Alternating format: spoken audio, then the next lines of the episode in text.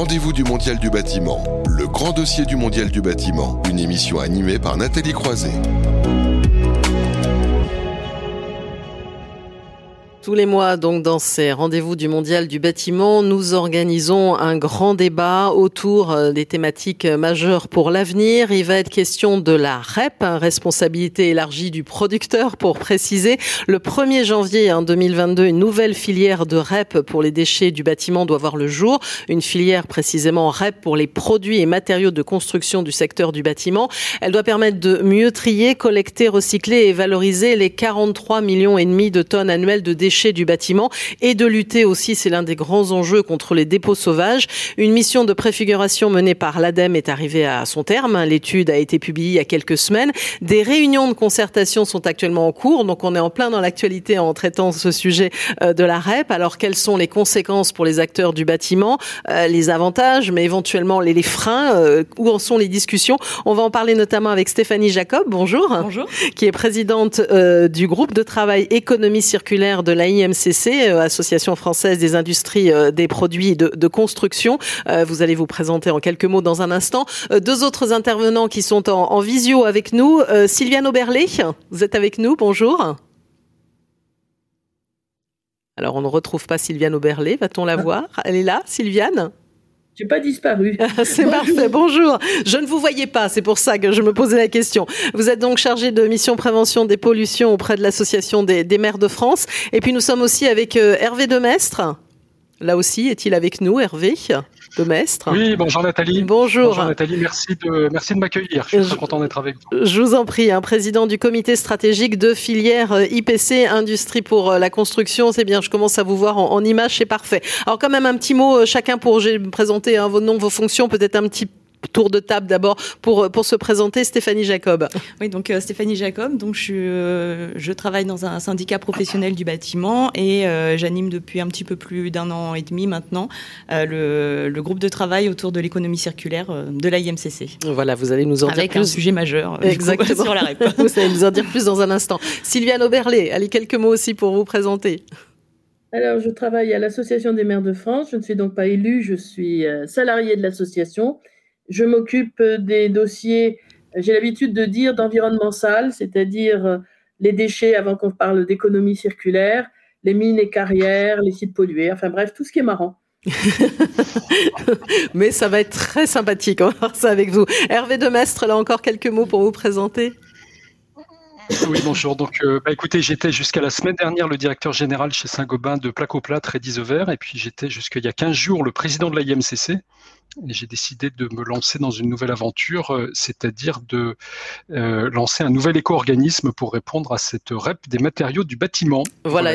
Et c'est pour ça que vous êtes avec nous. C'est pour ça que vous êtes avec nous et que vous allez en, parler. Alors c'est ce que je disais. Là, on est en plein dans l'actualité puisqu'il y a des réunions de concertation qui ont lieu actuellement sur le périmètre. Je crois que vous devez rendre vos positions euh, finales euh, dans une semaine, le 14 mai. Donc euh, on, a eu un petit rab. ah, vous avez un petit rab.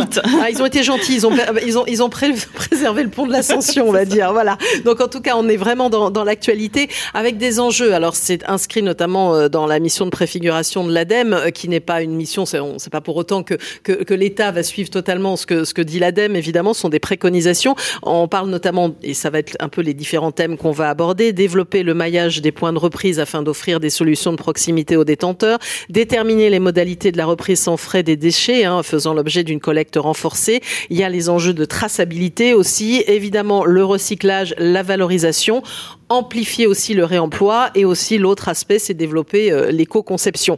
Alors, pour revenir un peu au contexte, hein, tout est parti euh, de la loi relative à la lutte contre le gaspillage et à l'économie circulaire, la loi AGEC, hein, qui a été publiée en février de l'année dernière, avec un, volet qui était dédié à la gestion hein, des déchets de construction, de réhabilitation et de démolition. Euh, elle prévoit la création donc d'une REP. Bon, au départ, ça n'a pas été simple. Il faut bien le dire quand ça a été annoncé. Je crois qu'entre le gouvernement, l'État et les acteurs du bâtiment, ça n'a pas été ça. Bon, maintenant, ça y est, vous, y êtes, vous êtes engagé, hein, Stéphanie ah Jacob. On y est. Euh, là, on a les, on a tous les mains dans le cambouis. Euh, euh, et, oui, oui, l'objectif, c'est de, faire de cette REP une réussite le, plus possible sur les, les, objectifs à atteindre. Sur voilà, on a parlé de, toutes les, de tous les grands enjeux. Là, vous les avez cités. développer le maillage, développer le recyclage. Enfin, on est on est, on est parti pour, pour essayer de faire quelque chose le, mieux possible. Le mieux possible. Alors évidemment, Hervé Demestre, vous qui vous engagez pour un éco-organisme, vous n'avez pas dire le contraire sur le fait que vous êtes plein de bonne volonté. Oui, oui, bah écoutez, euh, c'est ça, euh, la loi elle est ce qu'elle est. On est conscient qu'il y a beaucoup de travail à faire avec les différentes parties prenantes pour euh, affiner ce qui est écrit aujourd'hui. C'est l'objet des échanges qui sont là. Je crois que on est tous très humbles en face de la mission que qu'on a devant nous parce que je crois que nous sommes tous conscients que que la tâche va être extrêmement difficile, qu'il y a beaucoup de choses très bien qui se font d'ores et déjà sur le terrain et, et qu'il va falloir amplifier le mouvement, que on peut on peut trouver des mauvaises réponses à des bonnes questions et donc il va falloir euh, apprendre en avançant et surtout en étant très concret sur le terrain avec les différentes parties prenantes. on va rentrer évidemment dans le détail, mais quand même un commentaire aussi de Sylviane Oberlé, hein, quand même évidemment les, communes qui ont aussi leur, responsabilité, on va dire aussi euh, euh, dans, ces sujets. Ah ben, nous sommes tout à fait satisfaits qu'on prenne à bras le corps le, le sujet. L'AMF n'avait aucune aucun, aucune euh, comment dire, position particulière sur le fait que ce soit une REP ou autre chose. Mhm. La demande de, l'AMF est que ce soit un, un dispositif pragmatique et qui fonctionne, quelle que soit sa nature juridique quelle que soit sa nature. Alors on va voir justement comment ça va fonctionner, comment ça peut fonctionner avec les différentes thématiques. On va reprendre évidemment euh, les unes après les autres. Il y a quand même, et c'est la base en fait finalement de, de, cette question de la REP, l'organisation du tri à, la source, hein, euh, parce que l'une des grosses problématiques quand même, ce sont, ce sont les dépôts sauvages. Et, finalement, ce tri à la source, il est, il est fondamental, hein, Hervé Demestre. Ah bah c'est oui oui c'est la base. C'est-à-dire que euh, euh, nous euh, industriels qui qui recyclons des matériaux dans nos process on le sait très bien qui veut recycler bien doit trier à la source. En fait si les matériaux sont pas triés à la source et eh ben ils se retrouvent mélangés et même avec les meilleurs efforts et les meilleures technologies qu'on connaît aujourd'hui de tri, euh, on retrouve euh, à la fin, on retrouve pas euh, la qualité des matériaux dont on a besoin pour en tirer le meilleur dans les process en amont. Donc les deux sont très liés et c'est là où il va falloir qu'on travaille tous ensemble pour arriver aux, aux, meilleures solutions, pour atteindre les meilleurs objectifs de recyclage. Et eh ben il va falloir avoir les meilleures solutions de, de, tri et donc des solutions pragmatiques, comme l'a dit Sylviane. Alors justement, ça veut dire aussi euh, Stéphanie Jacob, on peut se poser la question si on fait du tri à la source, on va voir des tas de bennes à, proximité des chantiers. Enfin, ça peut aussi euh, un peu, on peut se poser des questions et ça peut faire peur. Oui, oui, ça peut faire peur. Euh, ce que je voulais dire aussi, ce qui est important de, de remettre un peu dans le contexte aussi, mm. c'est la dimension de cette REP.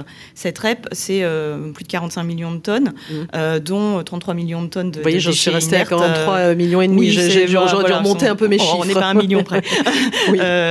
et c'est la, la REP, ce qui est la plus importante de toutes mmh. les REP qui a été créée jusque-là. Mmh. Euh, pour euh, juste remettre en perspective, Citeo, on est à peu près à 6 millions de tonnes. Mmh. Donc on est euh, voilà sur les emballages. Donc on est vraiment sur une REP qui a une dimension inédite et qu'on doit mettre en place aussi dans un temps qui est extrêmement contraint. Donc en fait, ce qui est important pour pour nous, c'est de se baser sur l'existant. On a plein d'initiatives qui ont été mises en place dans le dans le secteur du bâtiment. Il faut qu'on s'appuie sur ces initiatives et qu'on les développe de façon à pouvoir augmenter les, performances environnementales de la gestion des déchets du bâtiment. L'une des initiatives, c'est de se dire, bah oui, on n'a pas forcément besoin euh, d'avoir 10, 20, 15, 30 contenants sur, euh, sur les sites pour pouvoir euh, gérer les, déchets du bâtiment. on a des chantiers qui sont gérés de façon séquentielle, donc on peut avoir une rotation des, des, contenants qui sont pas forcément d'ébène en fonction de l'état des travaux. les, les artisans ou les entrepreneurs peuvent aussi ramener sur les points de reprise et trier une fois qu'ils sont sur le point de reprise, c'est aussi complètement euh, euh, possible. Alors, il doit être euh, où ce point de reprise gratuite? Parce que ça, c'est l'un des, éléments clés aussi de, cette future REP. Oui, donc mmh. bah, le maillage, il peut prendre, il peut être assez protéiforme. En fait, on peut avoir plein de, de choses possibles. Ça peut être des déchetteries publiques. Je me retourne un peu vers, vers Sylviane. Ah bah, elle va réagir, elle va commenter. pour, pour celles qui le souhaitent. Euh, ça peut être des déchetteries privées, ça peut être des points d'apport chez des distributeurs. Mmh. Et puis, on a évoqué récemment aussi les entreprises qui, ont, qui ramènent les déchets sur leur site mmh. et qui pourraient aussi, quelque part, être faire partie intégrante de ce maillage, sans dire qu'il faut qu'ils ramènent des déchets d'autres entreprises chez eux, c'est pas mhm. c'est pas ça, mais qu'ils ramènent leurs propres déchets sur leur site. Alors justement, on va faire réagir Sylviane Auberlet à cette problématique, parce que l'un des grands enjeux aussi, c'est la question du, du maillage. Hein. Tout à fait. Alors, l'une des caractéristiques de cette euh, REP, c'est pas la seule, mais c'est la seule à le faire à cette échelle, c'est qu'elle inclut dans un même périmètre des acteurs extrêmement divers, mhm. que sont les ménages, les artisans et les, les grandes entreprises. Or, euh, les uns et les autres, en matière de déchets, n'ont pas les mêmes besoins et n'ont pas les mêmes contraintes. Sur ce qui concerne euh, le deuxième point concernant les déchetteries publiques, c'est que nous collectons de l'ordre de 13 millions de tonnes euh, les déchetteries sont saturées et on n'arrivera pas à accueillir les, que ce soit 43 ou 45 millions de tonnes euh, qui nous sont euh, annoncées. De plus, les déchetteries sont organisées pour des petits apports, pas pour un grand chantier avec, avec des bennes de, matériaux. fort de ce, de ce constat, nous, ce qu'on a défendu, c'est d'adapter le réseau des le maillage, mm. euh, euh, à la nature de, la personne qui apporte. Les collectivités s'occupent des ménages et elles continueront à s'en occuper. Mais les chantiers de grande taille et les entreprises euh, importantes ont leur propre, leur propre circuit, leurs propres besoins. les collectivités n'ont pas à rentrer en, en, ligne de compte dans ce genre de, de, situation, sauf quand elles sont elles-mêmes maîtres d'ouvrage, ce qui fait qu'elles-mêmes ont, ont des besoins. Et enfin, il y a le problème des artisans. Mm. Les artisans ont besoin spécifiques, notamment en matière d'amplitude d'ouverture et de, nombre réduit de flux auxquels les, déchetteries publiques ne peuvent pas répondre. Donc l'idée que nous défendons, c'est qu'on envisage au moins d'abord en termes d'organisation trois types de maillage pour chacun de ces acteurs, qu'après localement on se rende compte qu'il euh, ben, n'y a pas assez de, de besoins pour les artisans et qu'il serait plus intelligent de basculer leur, euh, euh, leur réseau, si je puis dire, enfin, et de les accueillir dans les déchetteries publiques, il n'y a pas de, problème à ce sujet-là.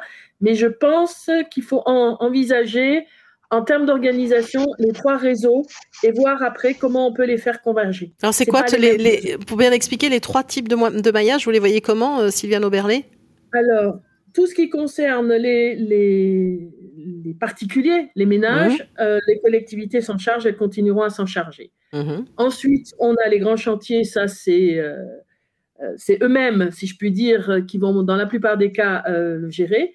Et, et enfin, l'intervention des artisans, qui est le, le, public le plus délicat parce qu'il a des demandes de professionnels particulières qui sont différentes de celles des ménages, et notamment en termes d'heures d'ouverture et il n'a pas les, quantités suffisantes pour qu'on puisse avoir immédiatement un effet de massification qui permet de diminuer le coût de la logistique. Mmh. C'est pour ça qu'on on estime qu'il faut envisager leur cas de façon séparée.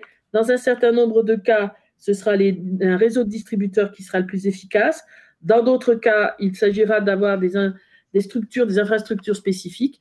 Et dans le dernier cas, si euh, il n'y a pas de possibilité euh, de, de créer des, points d'apport spécifiques dans des bonnes conditions techniques et économiques, on pourra avoir une collaboration avec les déchetteries publiques. Alors, je vais faire réagir euh, Hervé Demestre à ce point-là, sachant que voilà l'idée aussi d'un maillage suffisamment dense, c'est justement pour éviter les fameux dépôts euh, sauvages euh, dont je parlais en, en introduction. Et l'ADEME, dans sa mission de préfiguration, je disais qu'il ne donnera pas nécessairement, l'État ne suivra pas totalement peut-être toutes les, les, propositions de l'ADEME. Propose quoi 15 km, c'est ça, Stéphanie et Jacob? Et puis je fais réagir à, c'est ça, 15 km en moyenne et 10 peut-être pour les plus grandes agglomérations, parce que là il y a plus de, de déchets. Hervé Demès sur sa question, cette question du maillage. Mmh. Moi, moi je, je, voudrais revenir sur un point qu'a qu évoqué euh, Sylviane Oberley qui me paraît très important et très pertinent. En fait, le, il y a une question qui est le maillage et puis il y a une question qui est le service qu'on apporte, mhm. l'amplitude d'ouverture. Et c'est évidemment très important, notamment pour les artisans. Et on le voit bien d'ailleurs aujourd'hui, le, les maires de France, euh, ils savent bien que la problématique des dépôts sauvages, c'est aussi une problématique euh, du dépôt du dimanche soir ou du dépôt du euh, d'après les, les, horaires d'ouverture, quasiment au pied des points d'apport actuel. donc aujourd'hui, je crois que l'ADEME effectivement a fait des recommandations. On parle de 10 km, de 15 km. En fait, on ne sait pas trop. Mhm. Et donc, moi, je suis partisan qu'on creuse la question, qu'on entend un certain nombre d'études et que effectivement on avance sur ce maillage. Je, trouve, euh, euh, je partage l'objectif euh, de, Madame Oberlé de, de, soulager finalement les, les, les collectivités euh, sur, sur une partie de ce qu'elle supporte aujourd'hui, qui est euh, les apports des artisans. Alors évidemment, euh, il serait illusoire de, de, de vouloir tout faire du jour au lendemain, mais je pense que l'objectif, il est là. Je trouve intéressante l'idée de, de, bien dissocier le maillage et le service en fonction des apporteurs de déchets. Ça, c'est le bon sens. et là aussi, je pense qu'on va trouver des solutions pragmatiques sur le terrain. Et, par rapport aux débats qui sont en cours avec euh, la DGPR, etc., euh, je, suis intimement convaincu que euh, il faut qu'on rentre un peu dans le détail de façon concrète et qu'on va trouver des réponses assez simples à des choses qui apparaissent difficiles à concilier quand on veut trop les simplifier. Voilà. Mmh. Sylviane Oberlé, vous voulez peut-être commenter aussi cette notion de service? Il y a un autre point aussi qu'on pourrait aborder avec vous, j'en ai parlé en introduction et qui est majeur pour vous, c'est la question de la traçabilité. Ah, tout à fait. Alors effectivement, euh, pour les collectivités, les déchetteries sont connues comme étant un point d'apport, donc mm. une espèce d'implantation géographique. Mais euh, pour les collectivités, c'est euh, aussi un service. C'est un service de, rendu essentiellement aux ménages, de pouvoir non seulement apporter leurs déchets, mais de pouvoir les trier sur place pour pouvoir euh, euh, mettre derrière une valorisation en fonction de la nature des déchets. C'est également des horaires d'ouverture, c'est mmh. également des conditions d'accueil des, usagers. Donc, le point d'apport euh, déchetterie tel qu'il est conçu par les collectivités, c'est pas qu'un endroit où on pose les choses, c'est un service.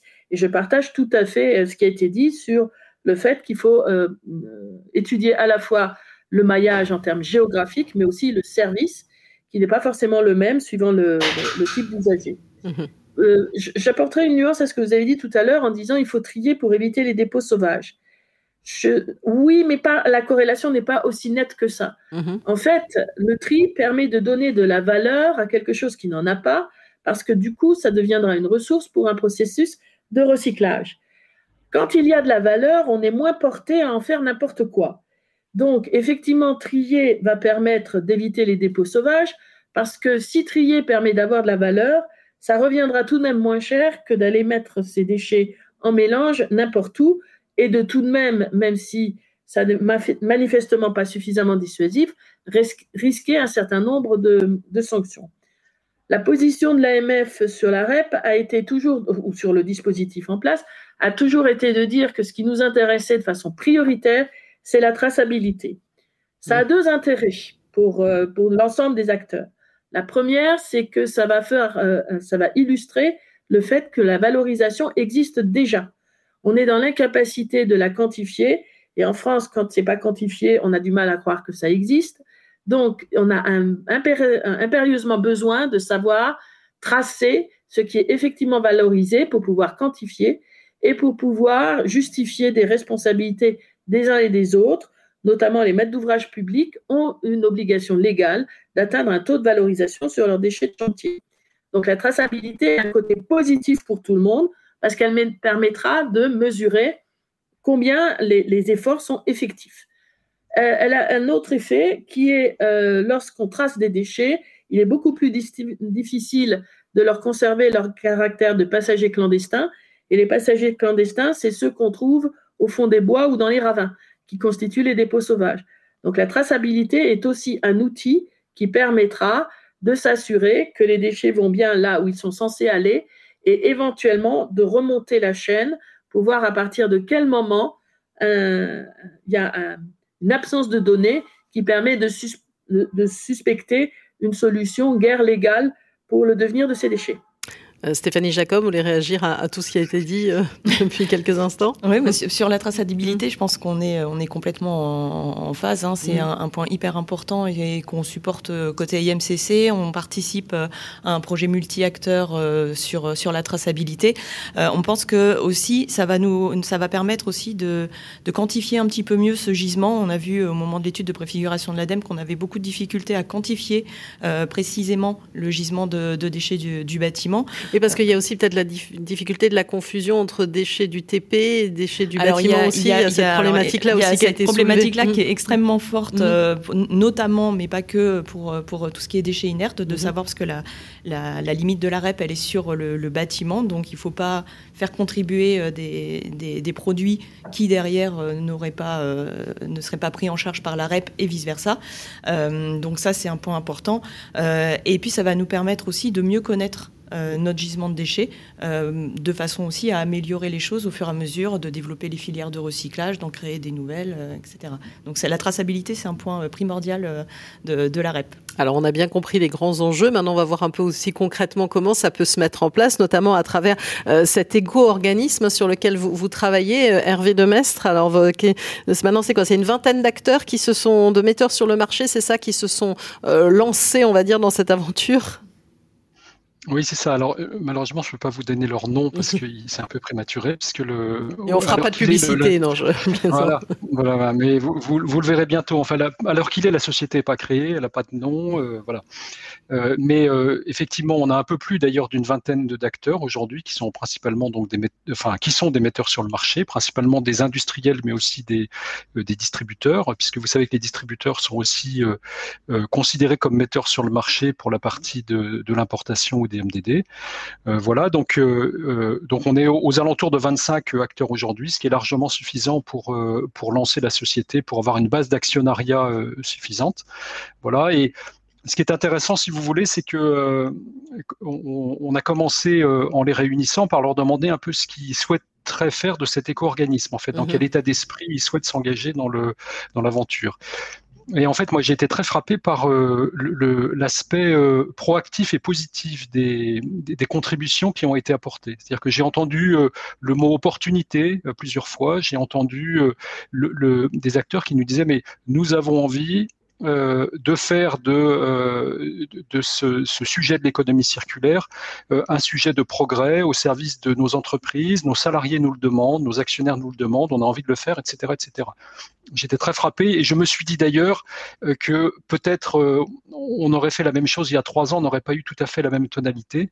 il me semble que les, mentalités évoluent très très vite et donc on, on, a pas mal de conditions qui sont réunies pour en tout cas s'engager dans une démarche qui soit euh, ambitieuse, c'est-à-dire euh, on, veut faire de ce projet un projet qui soit efficace écologiquement, efficace économiquement, les deux vont, vont de pair, euh, qui permettent d'améliorer effectivement la réutilisation, le recyclage, les boucles fermées, voilà, en, un mot l'économie circulaire on, veut en faire un.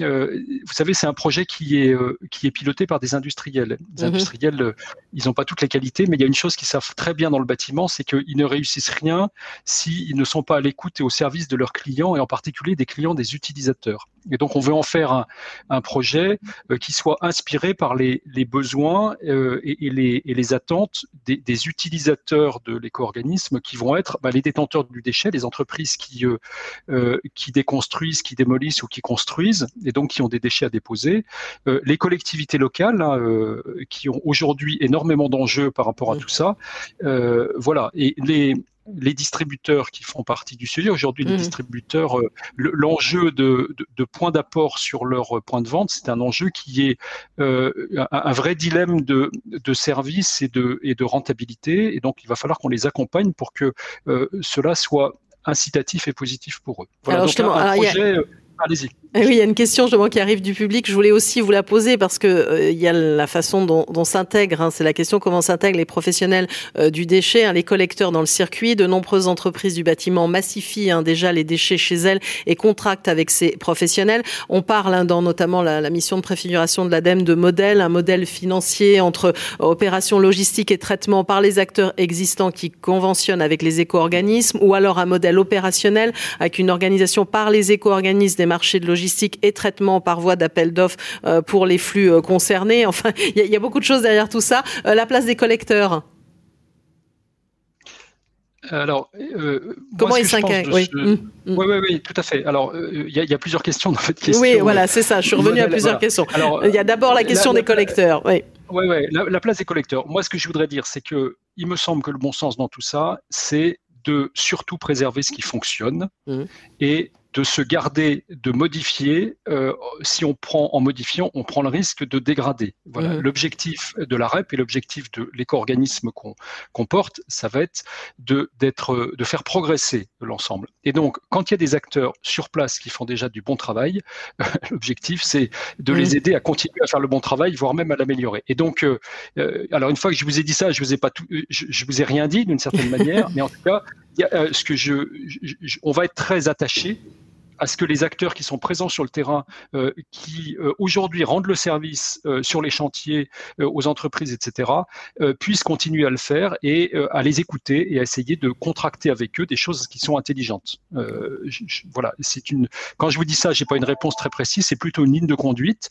Et pour venir à votre question sur oui, sur les, modèles, en fait, quel oui. financé, mmh. voilà. Mmh. Alors bah, là aussi, moi je j'incite tout le monde sur ce sujet-là, euh, peut-être à essayer d'être euh, modeste au début et euh, d'essayer de s'adapter aux situations. Mhm. Euh, L'IFCC, pour faire simple, et, euh, Stéphanie Jacob le dirait mieux que moi, aujourd'hui propose un modèle mixte pour certains flux, les métaux et les gravats sur lesquels ça fonctionne déjà pour différentes raisons, plutôt un modèle financier. C'est exactement mhm. l'esprit de ce que je vous disais là. Il y a un truc qui fonctionne, surtout ne, voilà. le perturbe Justement, c'est un système de conventionnement entre les éco-organismes et les acteurs hein, du, secteur. Hein. Mhm. Voilà. Et puis pour les autres, et puis l'IMCC propose un modèle plutôt organisationnel pour les mmh. autres flux pour lesquels la situation est assez différente. Mmh. Le, on est plutôt dans des valeurs négatives, etc., etc. Il y a plutôt des filières à mettre en place ou à faire progresser, etc. Moi, je, je, j'incite tout le monde, si possible, dans tout ça, à se, surtout, ne pas trop se dépêcher de figer des choses qui pourraient euh, nous empêcher de trouver des solutions souples et intelligentes avec les différents acteurs. Et moi, je pense qu'on peut trouver des modèles qui soient des modèles euh, un peu intermédiaires. Et euh, vous savez, le, la dichotomie entre à ma gauche le, le financier, à ma droite l'opérationnel, je crois qu'elle est un peu artificielle et qu'il y a des modèles entre guillemets organisationnels qui sont finalement assez proche du financier parce qu'il laisse une mm. large marge euh, d'initiative aux, prestataires.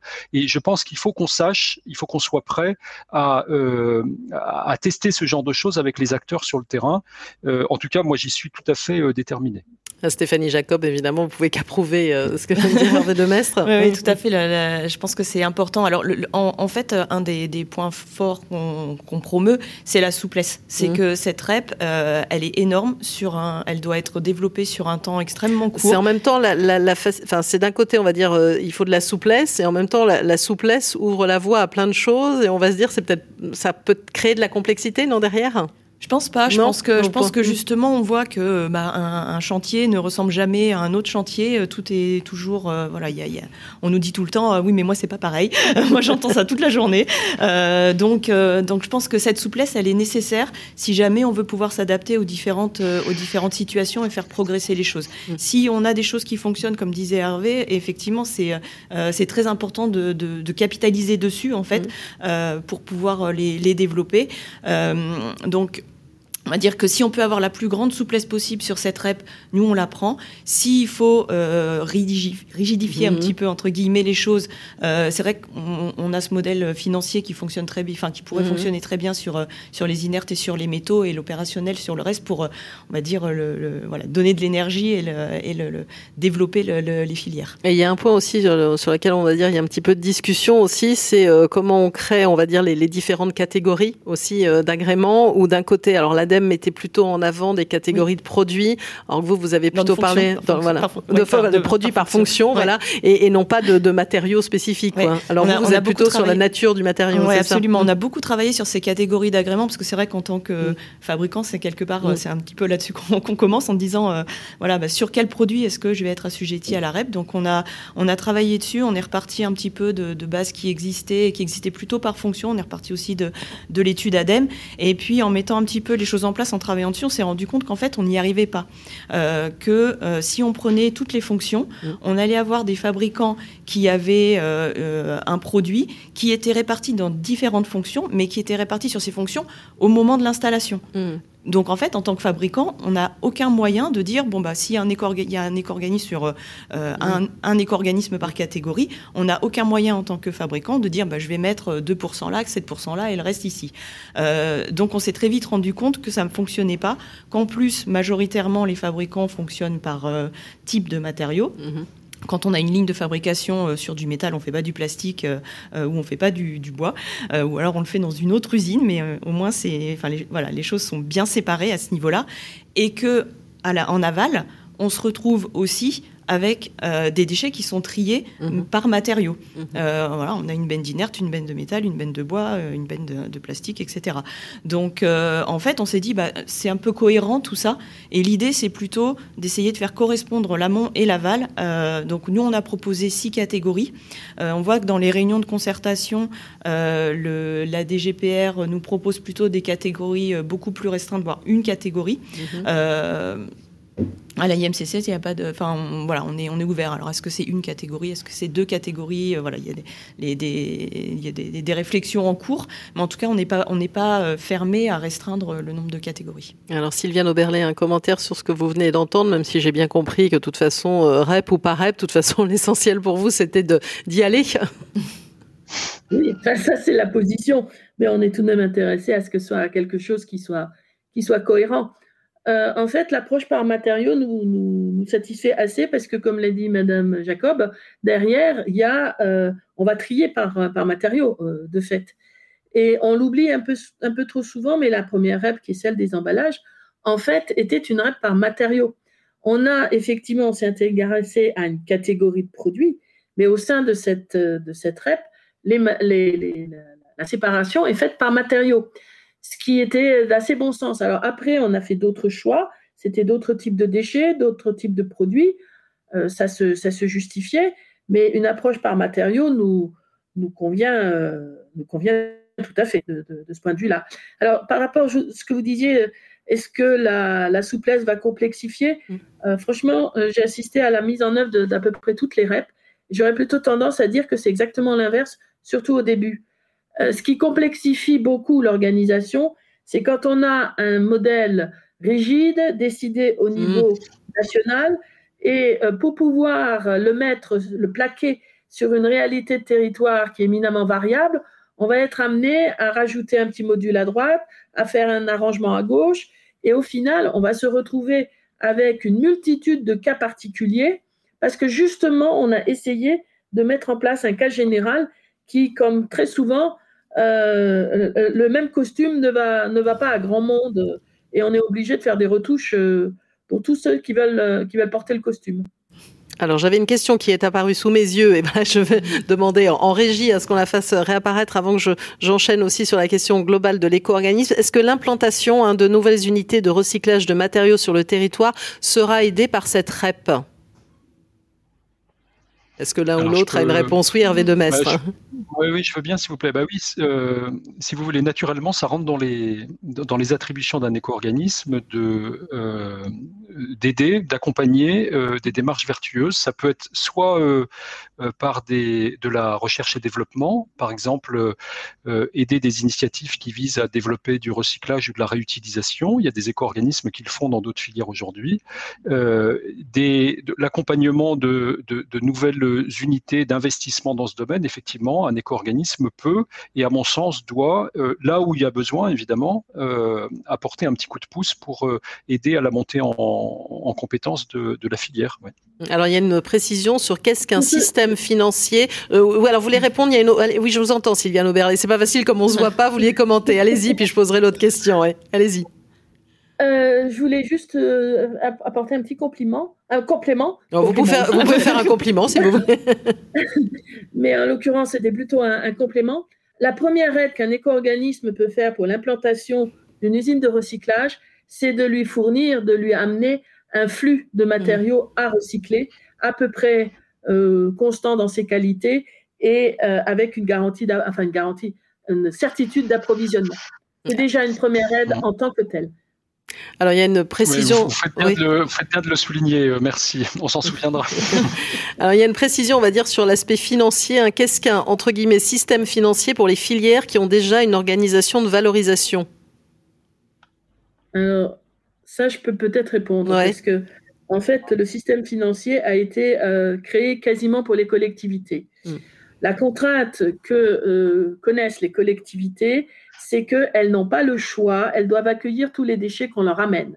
Ce qui veut dire que quand elles ont un, déchet euh, difficile à traiter ou rentable ou non rentable, elles le prennent. Euh, ça, c'est la première chose. La deuxième chose, c'est un choix politique au niveau de l'AMF qui souhaitait que toutes les collectivités puissent rentrer dans le dispositif, ce qui incluait une mutualisation euh, entre toutes les collectivités. Donc, le parallèle d'un système financier, c'est que l'éco-organisme ne peut pas refuser un, acteur à partir du moment où il remplit les obligations qui sont les siennes, qui est d'accepter tous les déchets et de les trier correctement. Pour ce faire, on a inventé un système financier mmh. qui permettait de préserver l'installation et la structure en place et donc de financer ce qui était déjà fait. Un système opérationnel, ça consiste à ce que l'éco-organisme euh, passe des marchés, ou fasse lui-même, mais c'est extrêmement rare, je ne connais pas qui le font, passe des marchés pour avoir des prestataires qui vont euh, euh, collecter et, enlever comme, selon les indications du marché. Mmh en d'autres termes, dans un cas, dans le financier, l'éco-organisme n'organise pas en tant que tel, mais fournit une forme de cahier des charges. Et dans l'opérationnel, l'éco-organisme organise lui-même. Voilà, donc c'est trois modèles. On a parlé modèle financier, modèle euh, opérationnel, et puis euh, pourquoi pas le modèle mixte dont on parlait. C'est important de le préciser. Alors il nous reste à peu près cinq minutes. Il y a beaucoup de questions qui arrivent, mais comme quoi c'est un sujet vraiment qui suscite beaucoup de débats. J'avais quand même une question parce que là vous voulez euh, mettre en place un, nouvel éco-organisme, on va dire. On en a parlé. Il y en a d'autres déjà. Est-ce que c'est pas rajouter une couche au, au millefeuille Hervé de Mestre bah, c'est une bonne question. Si, je peux vous dire, quand on s'est posé la question, et, à l'époque, je me suis posé la question avec un certain nombre de décideurs de Saint-Gobain de susciter cette initiative collective, euh, etc., euh, on, a commencé par regarder le paysage des éco-organismes en place et on s'est demandé s'il y avait a priori quelque chose qui permettait de répondre aux enjeux de, la REP des, PMCB. Et on est arrivé à la conclusion que non, qu'il fallait, enfin, qu'il y avait vraiment besoin de créer quelque chose. D'ailleurs, une question, euh, est-ce que cette REP, hein, j'en profite, couvrira toutes les typologies de déchets du bâtiment ou y aura-t-il des restrictions par rapport à certains d'entre eux hein. C'est une question qui, vient d'arriver hein, de la part du public. Non, ça couvre. Ouais, ça, couvre, tout. Hein, c'est bien. Il faut vous Il n'y a pas de restriction. La, REP couvre tous les, tous les produits et matériaux euh, de la construction. la, REP couvre, la REP couvre l'ensemble et, l'initiative dont je vous parle aujourd'hui est une initiative qui, euh, qui vise à, répondre à toutes les familles de matériaux, euh, à mm. couvrir tout l'ensemble. Donc une. Voilà, que ça soit très clair. Donc je vous ai interrompu parce que j'ai pris la question en même temps. Donc revenons à l'histoire de, de l'éco-organisme qui vient en plus des autres. vous avez trois minutes. Bah, hein. Même pas vous parce que je, attendez, je laisse la parole aux autres aussi. D'accord. Bon, simplement pour vous dire que euh, euh, notre, projet est de, est de répondre à, l'ensemble du scope et mm. il nous semble que ça apporte de la valeur ajoutée parce que c'est une façon de simplifier les choses pour les partenaires de l'éco-organisme ou des éco-organismes, euh, que ce soit les entreprises, les maîtres d'ouvrage ou les collectivités locales. si vous avez moins de, partenaires avec qui travailler, c'est plus facile. Donc mm-hmm. voilà, il nous semble que de cette manière-là, on va réduire la complexité pour les partenaires de l'éco-organisme. Et qui est peut-être aussi un éco-organisme coordinateur dans l'histoire? Alors, l'éco-organisme coordinateur, c'est quelque chose qui est prévu lorsqu'il y a précisément plusieurs éco-organismes. Mm. Dans ce cas-là, il y a nécessité d'un éco-organisme coordinateur pour organiser mm. tout ça. Mais vous voyez tout de suite, on induit une petite complexité en plus. Exactement. Sylviane Oberlé, un commentaire? Alors, c'est vrai que ça semble, encore une fois, la complexité n'est pas forcément là où, elle semble être. C'est vrai que ça semble complexe, que les collectivités savent qu'elle, euh, la, multiplicité des éco-organismes, la plupart d'entre elles travaillent avec euh, entre 10 et 15 éco-organismes, ce qui parfois est, est, assez compliqué. Toutefois, la REP est une émanation des metteurs en marché. Mm. Et l'éco-organisme est une émanation des metteurs en marché. Il est naturel qu'il y ait des, des affinités et des contraintes qui sont partagées au sein d'un même métier. Donc une REP pour le bâtiment ne nous paraît absolument pas choquant. Ce que l'on souhaite, c'est qu'en dehors d'un organisme coordonnateur qui est une obligation de type légal et qui permet de répartir les parts de marché en fonction des déchets collectés, les, collectivités souhaitent que les éco-organismes travaillent ensemble. Ils n'ont pas besoin d'être le même à condition qu'ils euh, collaborent, qu'ils travaillent ensemble, qu'ils se parlent déjà, parce que parfois ça commence par euh, il faudrait peut-être se parler. Notamment pour les collectivités, elles vont, ces REP vont partager un même équipement qui est les déchetteries. Faudrait tout de même qu'on organise un petit peu pour éviter que ce soit le bazar. Oui, il faut le préciser. Alors Stéphanie Jacob, quelques mots en conclusion. Donc je disais là, on, les, réunions de concertation là se, se, mm. terminent. Vous devez euh, remettre vos positions finales le, 18 mai. Bon, apparemment le, dialogue a l'air quand même assez assez ouvert euh, avec l'État et ça a l'air de bien se présenter. On va dire pour quand même, je le rappelle, hein, horizon 1er janvier 2022. Oui, bien se présenter, je sais pas, on verra. D'accord, attendre de voir les textes. Hein. Mais euh, en tout cas, oui, le, dialogue est ouvert. On, voilà, on peut travailler pour faire des propositions. On avec les différents acteurs. Euh, c'est un sujet qui est vraiment compliqué. Euh, d'abord parce qu'il faut euh, conserver, comme on disait, ce qui, ce qui est mis en place. Mm. Il faut faire monter aussi, on a, on a vraiment une volonté côté IMCC de, de, faire monter cette REP pour le recyclage. On veut vraiment développer ce recyclage. C'est nécessaire. Et pour ça, comme le disait Hervé tout à l'heure, c'est important qu'on puisse trier. Alors, à la source sur le chantier, c'est une possibilité. Il y a d'autres possibilités. Euh, pour nous, la reprise gratuite, c'est important qu'elle qu'elle commence plutôt au niveau du, point de collecte, qu'on mette tous les quelque part tous les apporteurs de déchets euh, au, mmh. même niveau euh, et, et qu'on ait des flux qui soient cohérents par rapport aux, enfin, aux filières de recyclage qui existent. On a, on a, des, on a beaucoup d'entreprises qui trient déjà mmh. euh, sur euh, un certain nombre de, de, filières et on veut vraiment que ces filières puissent être, euh, puissent être développées en, en, continuant. Alors, on, a conscience qu'il y a des chantiers qui sont mmh. très contraints, sur lesquels il n'y a pas de place, où il n'y a pas de temps. Ou voilà. Donc, on ne va pas obliger tout le monde à faire un tri très poussé, très fin, ce qui n'aurait pas de sens. Mmh. mais par contre, il y a des déchets, si jamais ils sont pas triés en amont, on les perdra euh, et, les filières ne pourront pas fonctionner. Et du coup, derrière, on ne pourra pas euh, euh, remplir d'objectifs d'intégration de recyclé dans les produits parce qu'on aura perdu plus à au, démarrage. en tout cas, ça, 45 minutes, c'était presque trop court pour parler quand même d'un sujet où il y a beaucoup de choses à expliquer et beaucoup de questions sont arrivées, donc c'est vraiment une preuve. Je sais que Hervé Demès voulait aussi parler de la transparence sur l'éco-participation dont je cite parce que c'est un enjeu majeur. On aurait pu parler aussi d'éco-conception parce que c'est bien de trier, de recycler. Mais si au départ, euh, évidemment, les objets, les produits sont mieux conçus, c'est beaucoup plus facile. il y a beaucoup de choses à tout sur ça. la durée de vie longue. Alors l'éco-conception, on l'a fait déjà, mais ça se verra dans 30 ans. ça se verra dans 30 ans, exactement. Bah, merci en tout cas à vous, euh, Hervé Demestre, un président du comité stratégique de filière IPC, Industrie pour la construction, Sylviane Oberlé, chargée de mission prévention des pollutions à l'Association des maires de France, et Stéphanie Jacob, un présidente du groupe de travail économie circulaire de l'AIMCC, Association française des industries des produits de construction. On va marquer une courte pause et puis on passera euh, à la séquence consacrée à la rénovation énergétique dans les territoires. Et comme je le disais, ce mois-ci, à l'honneur, l'Occitanie. Les rendez-vous du Mondial du bâtiment. Le grand témoin, un entretien à retrouver et à réécouter sur le site de Bâti Radio.